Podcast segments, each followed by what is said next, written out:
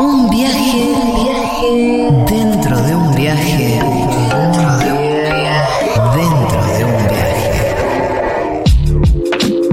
Seguro la Habana.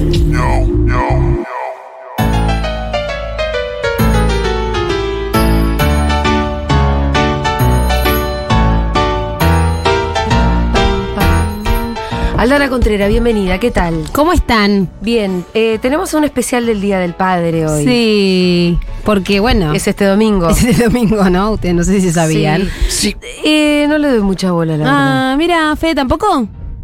No, no somos muy de las fechas. Ah, mira. Ni regalito, desayunito, Sí, cosita. por suerte, ¿Y al Día de la la niñera, de, la niñera de Rita es tan genial Claro. que ella ya le armó algo. un regalo, sí. Bien, Sí. bien. Eh, no, yo hoy quise, vieron que siempre en esta columna eh, nos quejamos y, y- y denunciamos y señalamos bastante a, a- a- a los padres del tipo Pelele, ¿no? Que hacen, hacen las cosas o no las hacen o a medias y demás. Y hoy quería como una columna un poquito más positiva, quizás estoy un poco como emocionada. ¿Cuántos varones siguen la cuenta de arroba lazo natal? 4% chicos de 113 mil. Bueno, bueno, entonces estamos lejos todavía. Bueno. Y, eh, obvio que es un. Eh, Reducto. Una variable, la Sí. de cuántos varones siguen a la sola natal, bastante caprichosa, Sí. pero me parece una pequeña señal. Empezamos con muy poquitito y estamos en un 4%. El año pasado estamos en un 3%. Es que es muy estamos poco. en un 4%. Es muy poco, cuatro. ¿Cuánto es 4 de 113? Y yo estoy segura que todas las cuentas de sobre crianzas y este tipo de cosas deben tener números similares. Sí, exacto. Y bueno, y como yo digo siempre, en las consultas, yo atiendo entre dos y tres consultas por día. Eh, uno de cada seis hay- eh, está la pareja cuando hay pareja, ¿no? Una de cada seis, más o menos. Está el varón ahí. Está el varón ahí sentado, charlando. Y es re importante que esté. Es súper ¿Por qué importante. no está? Y además muchas veces el motivo de consulta es eh, problemas de- del vínculo padre-niño-niña. No sabe no hacerlo dormir, no sabe, y viene ella, ¿no? Pero bueno, como decía, ¿no? Quiero hacer una columna como, no sé si reivindicando, porque no hay mucho que eh, reivindicar un poco Daddy Positive, pero sí contar un poquito como, bueno, ¿de dónde vienen estos tipos que hoy, los que quieren, los que quieren paternar distinto, los que quieren quizás vincularse distinto con sus hijos e hijas.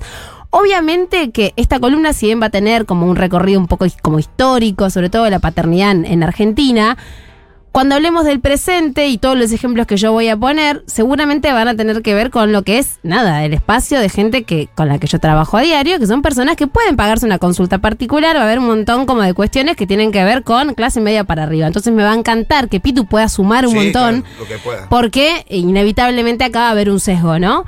Eh, pero charlar un poco de esto que desde Lazo Natal siempre trabajamos, que es, bueno, pensando en la crianza respetuosa, haciendo una breve analogía, cuando queremos criar distinto, nuestros roles, nu- nuestros modelos, perdón, maternos, paternos y de crianza, y bueno, no nos ayudan mucho porque nos cagaban a pedo, nos gritaban, nos pegaban, en líneas generales, ¿no? Como generacionalmente hablando, bueno, venimos de ahí. Entonces nos cuesta tanto armar algo nuevo, no tenemos esos recursos internalizados.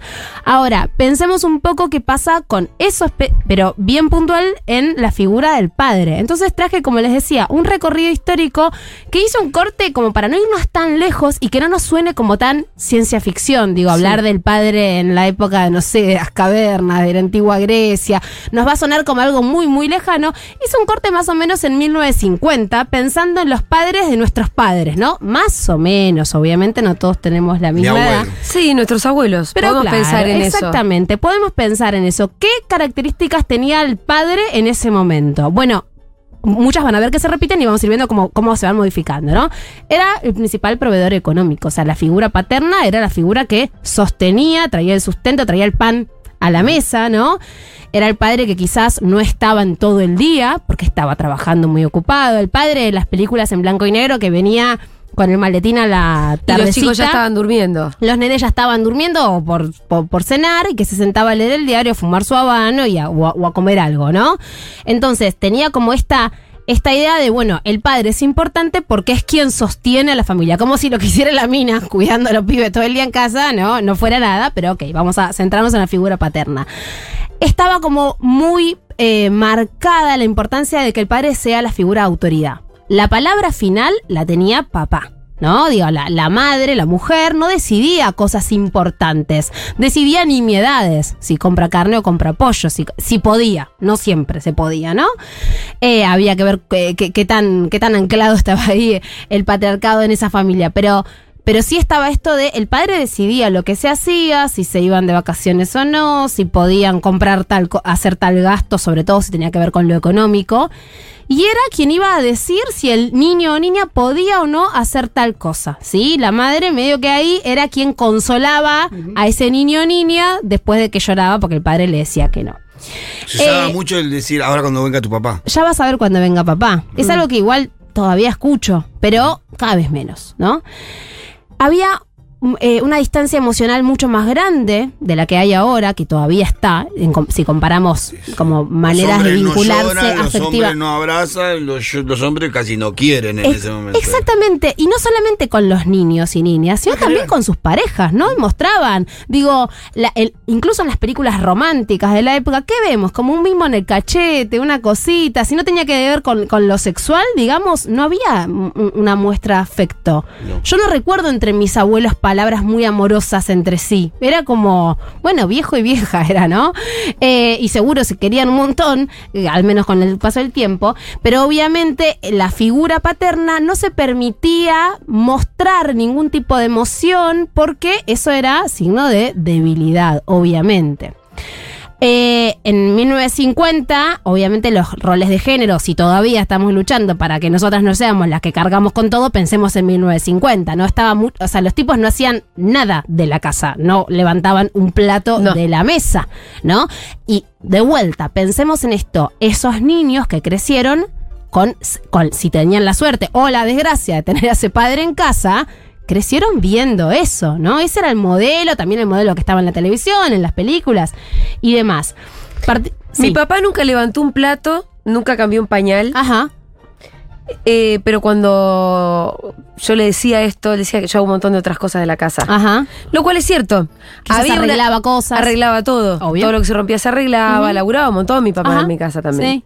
Pero bueno, la, la- la- entonces las tareas domésticas estaban distribuidas, pero al mismo tiempo estaban distribuidas de una manera muy clásica. Eh, claro. Y el cuidado de niños y niñas no entraba dentro de las tareas por lo general de los padres de, esto, ¿no? De los padres más grandes de o de los abuelos, podemos pensar. Y ahora vamos a hablar justamente de la paternidad más o menos en 1980, que serían como estos hijos de estos padres, ¿no?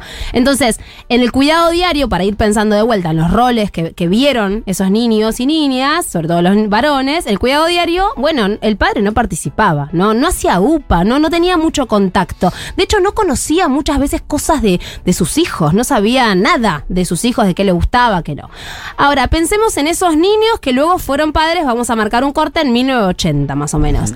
Ahí, obviamente, que es una época en la que, al menos en Argentina, hay mucha influencia, esto lo charlaba hoy con Ileana, con mi hermana, hay mucha influencia de las corrientes psicológicas y la importancia del psicoanálisis y demás. Y si bien los tipos en 1980 no se psicoanalizaban, pero sí empezaba a aparecer algo de, che, yo no sé si quiero lo que yo viví. Ajá. No sé si quiero hacer con mis hijos lo que yo viví, aunque sea una idea, ¿no? De vuelta, estamos generalizando, pero había algo de revisar la propia historia, porque quizás yo no fui muy feliz, quizás me doy cuenta que me faltó tal cosa, que no tuve tal otra. Eh, Lo del cinturonazo no estaba bien. Claro, claro, Eh, tal empieza cual. a cambiar, inclusive en hay determinada generación que El por ahí se cinturón corta, dolía. se corta con nuestros abuelos y nuestros padres, que a los padres se le decía de usted. Bueno, una cuestión de un respeto Usted. casi, casi venera- de, de veneración, como de bueno. Mi papá, mi abuelo le decía usted. Ajá, claro. Y, y- y él a mí me permitió llamarlo papá, vos, y me dijo, no quiero que me hagas eso. Y fue Bueno. como algo que impulsó él. Y eso es, es- es como eliminar quizás una distancia no impuesta y un respeto que tiene que ver con, bueno, vos sos la autoridad, ¿no?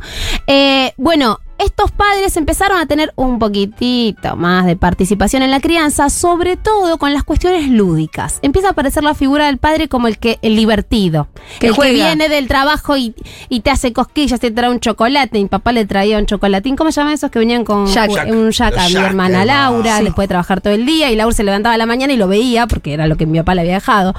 Empieza a aparecer esto, ¿no? el padre más permisivo, la frase, ¿qué querés? No trabajo, no los veo en todo el día, ¿querés que me enoje cuando llego a casa? Claro. ¿Querés que yo ponga el límite? No, el límite ponelo vos, Sí. yo tengo que ser el padre buena onda, ¿no? Eh, obviamente, con todas las movidas, las olas feministas, ya en el 80 obviamente habíamos pasado por algunas, empiezan a replantearse algunitas personas, che, no está tan bueno que sea la mujer la que haga todo, pero igualmente todavía, quizás los padres de 1980 podían llevar el vaso a la mesa, a la, a la, a la- a la bacha, no lo iban a lavar. Pero, Pero al menos lo, lo llevaban hasta ahí. claro, por ejemplo, este- Levanta la mesa. que Tampoco el, avance, lavar. el avance era. Ya lavar progresamos, no, eh. Levantaste el plato. Bueno, No, claro, pero una frase que, que de una persona que yo conocía era ayuden a mamá que está cansada. O sea, él, él, él no no. Ayudaba a su. Pero bueno, al menos Porque él, él el se supone que venía cansado del trabajo. Claro, pero bueno, empieza a aparecer algo, ¿no? De vuelta, esta columna es más daddy positive, como dijo Juli, no estoy justificando, pero sí estoy como empezando a, a mirar desde Fue afuera. cambiando un montón. Obvio, y de vuelta, pensemos el modelo que tenía este padre. Que levante un vaso, chicos, es un montonazo.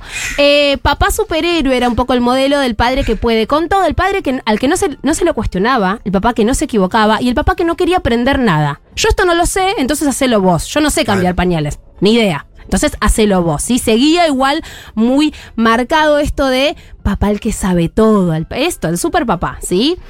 En esa época empieza a aparecer una, como una marcada tendencia a que los padres sean los que se ocupaban de que sus hijos, si podían, tengan educación, ¿no? Esta idea de que la escuela, la facultad, te va a ayudar a ser alguien en la vida y que te iba a garantizar algo que ellos quizás tuvieron medio de pedo, ¿no? Entonces, elegir la escuela, controlar las notas, esto de, a ver, tu boletín, a ver tu cuaderno, a ver qué pasó. A la reunión no voy ni en pedo, no sé cómo se llama tu maestra, pero yo te voy a chequear un poquitito. Sí, paralelamente la escuela la escuela privada empieza a crecer también en la sociedad argentina. Bueno, ¿no? En ni hablar, como- ni hablar. ¿no? Ya en medio de los 80 empieza como a la, a la balanza. ¿Y cambiar. eso qué trae? Elegir a qué escuela Claro. lo mando. A ver, que quiero que aprenda un idioma, quiero que salga con algo técnico, ¿no? Que lo que más pasa, me parece, con las escuelas eh, privadas empiezan a ser más accesibles para otro sector social a medida que van pasando los años. Esta al principio era muy Ajá. era para un grupito muy peculiar la escuela Exacto. privada, salía muy cara.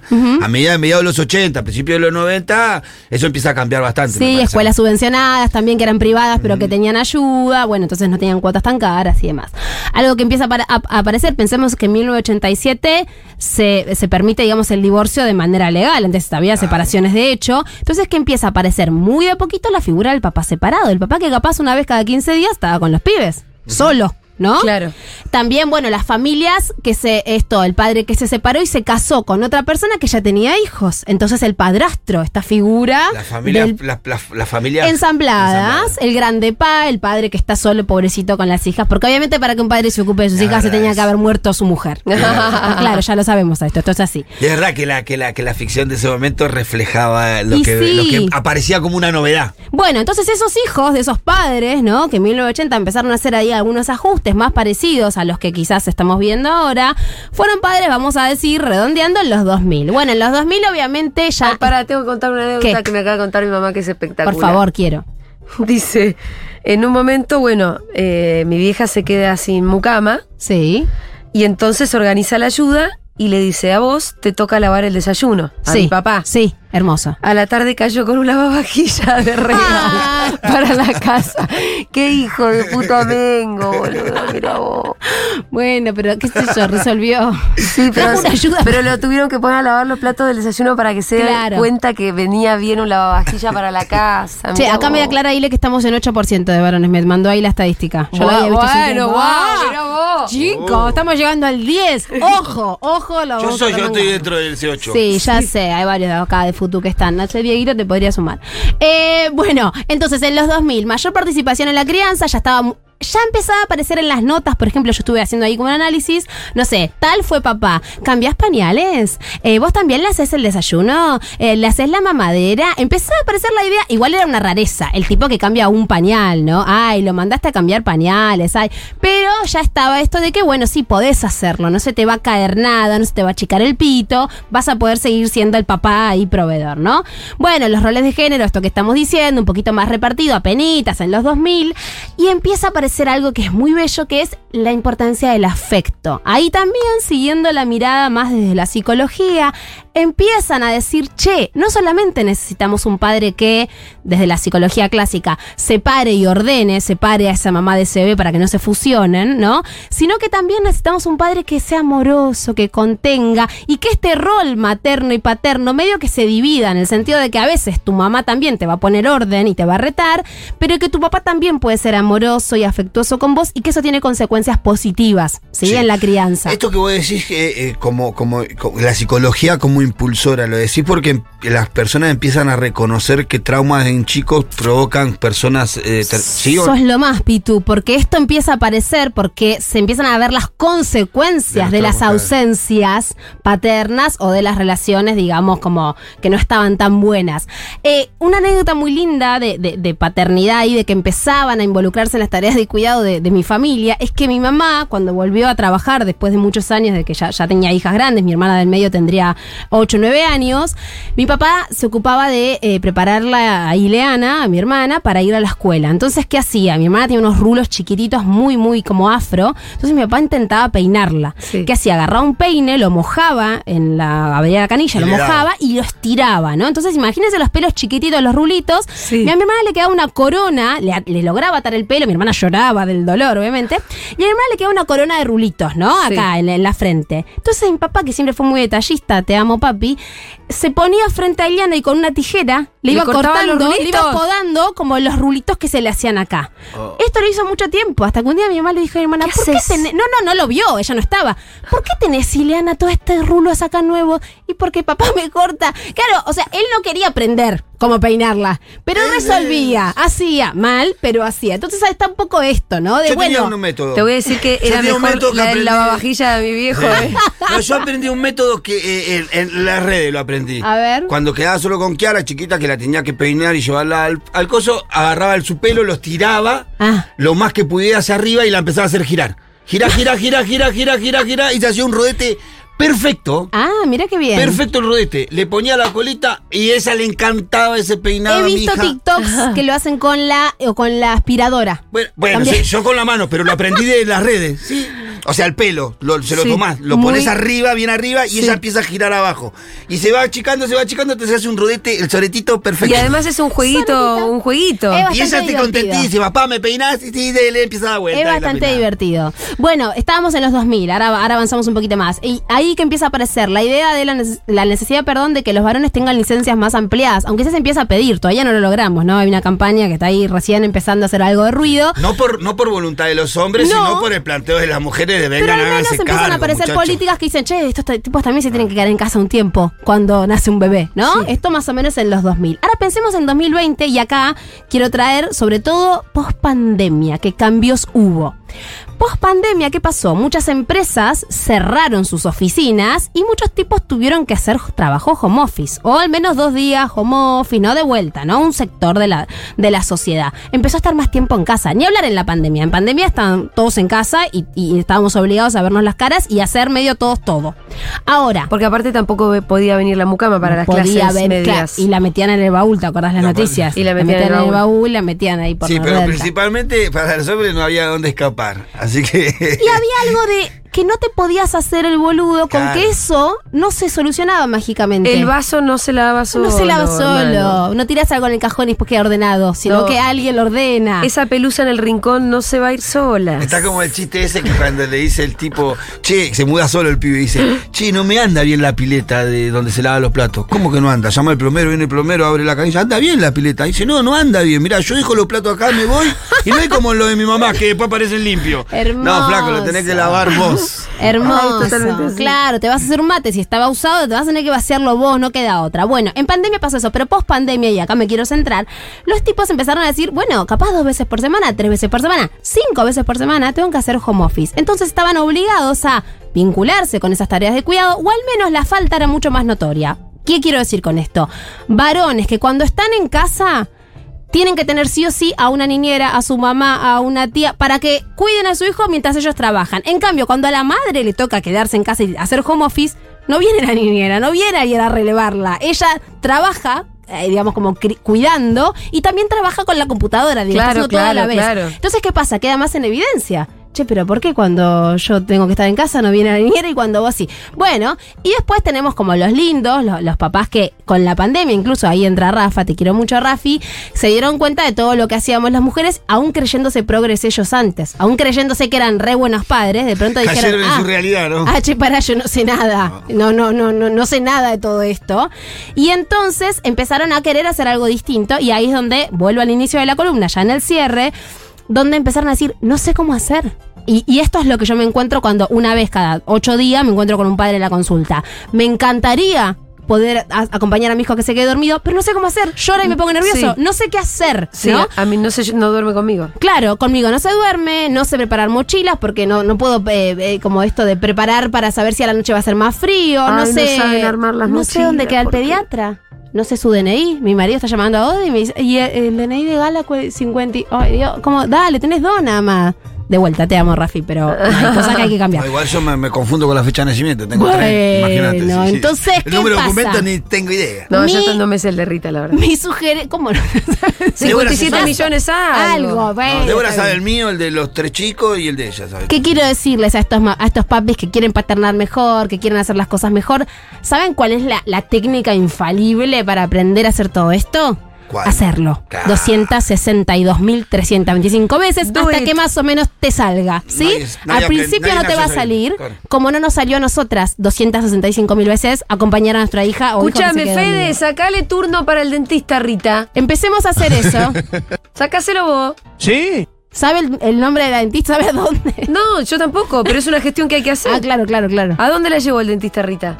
Claro, Yo claro, tengo que claro. también buscarle Pero tío, le toca. Bueno, está muy bien. Y hay que empezar a hacer esto, che. Hacer, hace esto. Eh, bueno, y apuntaremos No, a que igual, Fede, Ah. Fede además, en este, en este preciso momento de nuestra vida, está, haciendo, está criando a Rita. Está, está, Estoy- estoy- yo estoy mucho menos en casa que él. Sí. eh, Y sí, la radio, No, la es que no podemos negar en este Daddy, Daddy Positive Vibes que estamos, es que claramente hay, hay avances, estamos mejorando en un montón de cuestiones y nuestras hijas e hijos están teniendo mejores padres de, de- de los que quizás hubo años sí, atrás. Vos no querés hablar mal del tuyo porque está escuchando. No, papi, yo te amo. Mi papá, ¿saben que mi papá tuvo, por respeto no voy a contar su historia, pero tuvo, no, tuvo una, mu- una- una muy, un muy mal ejemplo de padre, ¿no? Y mi padre de niño decía que cuando sea grande quería ser buen papá. De muy chico decía eso. Sí. Y yo siempre le digo que lo relogró y, y un día se dio cuenta que para ser buen papá, ya siendo padre, tenía que ser buen marido. Así que mi papá ha hecho un recorrido muy hermoso. Por eso siempre. Un beso al siempre papá de Aldana Contreras, felicitaciones quiero, porque tuviste tres hijas espectaculares. Eh, tenemos millones de mensajes, pero no tenemos tiempo, ¿no es cierto? Ay, podemos escuchar leer una. Que sea. Sí, hay algunos audios. No sé, chicos, no sé si mandan un audio de dos minutos que No. que pensaba que puede ¿Qué puede pasar. ser Diego? Hola, tengo una entrada para. No, esto no. ¿Qué Eh, tal? Seguro les tengo 58 años. Hola. Eh, en casa vivía mi mamá, mi hermana, mi hermano, mi papá y mis abuelos, abuelo y abuela. Y cuando yo quería hacer algo en la casa, como que yo a veces yo quería lavar los platos o, tender mi cama, mi abuela me decía, mientras haya tres mujeres en la casa, vos no tenés por qué hacerlo. Claro, bueno, sí. Mi mamá tenía un hermano de varón y ella hacía las cosas y su mi tío no. Y bueno, yo era el hombre, el, el varón mayor de mi casa, vivía con mi mamá y tengo cuatro hermanas. Y mi mamá era así. Y claro, ¿no? Eh, Pero, pero aparte le decía a mi hermana que me seguía que me atendiera como si fuera mi mujer. ¿no? claro. Claro, el varón no, no, no tu tiene hermano, nada- ahí no- la ropa de tu hermano, a toda así era. Claro. Sí, sí. Más mensajitos, por favor. Hola, me hicieron acordar mucho a mi abuelo. Eh, mi abuelo tenía, cuando se enojaba, te decía, morite. Y tenía una. Eh, no demostraba para nada cariño. Y cuando yo le decía te quiero, él no respondía. Entonces, eh, de pibita a los 11, 12 años, dije, bueno, no me voy a ir de tu casa hasta que no me digas yo también. Y desde ahí, como que fui enseñándole a decir, a responder el te quiero con un yo también. Hermoso. Pero costaba. Hermoso. Pero ¿por qué no lo mandás a la mierda, el hijo ese?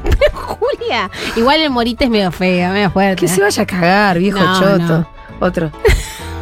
Me pasa eso, qué sé yo. Me imagino una pobre nena buscando el amor de su abuelo, rogándoselo. Bueno. Mi abuelo tiene 93. Él hacía ciertas cosas, el jardín, las plantas, arreglar Claro. cosas, etcétera. Y mi abuela cocinaba.